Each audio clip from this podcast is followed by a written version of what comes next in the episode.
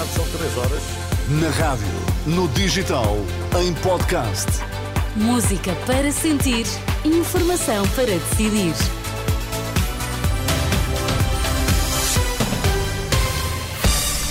Vai conhecer os títulos em destaque nesta edição das 3.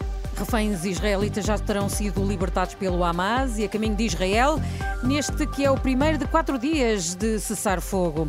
Fundação Champalimau recebe doação de multinacional alemã para investigação do cancro do pâncreas.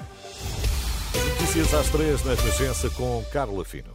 Olá, viva, boa tarde. Os 13 reféns israelitas já terão sido entregues à Cruz Vermelha e a caminho da fronteira com o Egito. A informação está a ser avançada pela imprensa internacional, que indica que depois da chegada a Rafah serão transportados para Israel em helicópteros militares. Uma operação que vai ser acompanhada pelo Primeiro-Ministro e pelo Ministro da Defesa israelitas.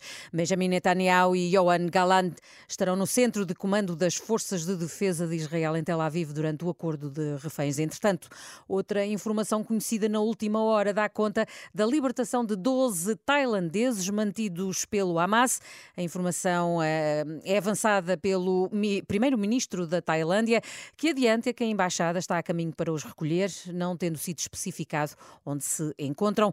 A libertação destes tailandeses não faz parte do acordo entre Israel e o Hamas, mediado pelo Qatar. Trata-se de um esforço diplomático do Egito diz a BBC. A Fundação Champalimau recebe 50 milhões de euros para a investigação do cancro do pâncreas, uma doação da multinacional alemã Würth, que se dedica aos setores metalúrgico e mecânico. Em conferência de imprensa, ao início desta tarde, a presidente da Fundação Champalimau, Leonor Beleza, espera que este valor ajude a reduzir o sofrimento dos doentes e das famílias. Do nosso ponto de vista, eh, esta doação é extraordinariamente importante para nos permitir eh, alcançar os nossos objetivos, que são diminuir o sofrimento das pessoas e das famílias atingidas por esse cancro. Infelizmente, praticamente desde 1990 eh, que não há progressos, que não há melhoria, que não há uma esperança de vida aumentada para as pessoas que são atingidas pelo cancro do pâncreas. Presidente da Fundação Champalimau, Leonor Beleza, a instituição vai assim receber 50 milhões de euros eh, da multinacional alemã Würth que vai servir para a investigação do cancro do pâncreas. O Ministério Público está a investigar as suspeitas de favor no caso das gêmeas brasileiras que receberam tratamento hospitalar para uma doença rara no Hospital de Santa Maria, em Lisboa, no valor de 4 milhões de euros.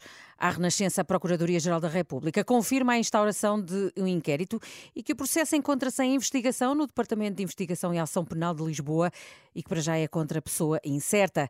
O caso foi revelado revelada há cerca de um mês, altura em que surgiram suspeitas de intervenção do Presidente da República para que as gêmeas fossem tratadas no Santa Maria, alegado o envolvimento que Marcelo Rebelo de Sousa já negou. A recuperação integral do tempo de serviço dos professores e o dinheiro injetado na TAP foram duas propostas de alteração ao Orçamento do Estado, chumbadas na Comissão de Economia, mas que os partidos quiseram trazer a debate e votação no plenário desta manhã e com alguma troca acesa de argumentos. O Iniciativa Liberal queria que o Estado devolvesse aos portugueses o dinheiro injetado na TAP, proposta que Bruno Dias, do PCP, contesta que a IEL agora nos apresenta, talvez aderindo à nova moda da motosserra, é desmontar a TAP e dar a cada português uma pecinha de um avião para souvenir. Querem rifar a companhia aérea de bandeira, querem entregar a cada um de nós uma peça de um reator para que a gente se lembre que em tempos houve uma companhia aérea de bandeira a resposta do PCP à proposta da Iniciativa Liberal, que não teve votos suficientes para ser aprovada em plenário, o mesmo para a votação da proposta dos comunistas sobre a recuperação integral do tempo de serviço dos professores. A terminar, dicta ainda Carlos que o Presidente da República lembra hoje António Cheinho, o mestre da guitarra é portuguesa, lançou hoje o seu mais recente trabalho e que o vai apresentar mais logo à noite num concerto no Centro Cultural de Belém.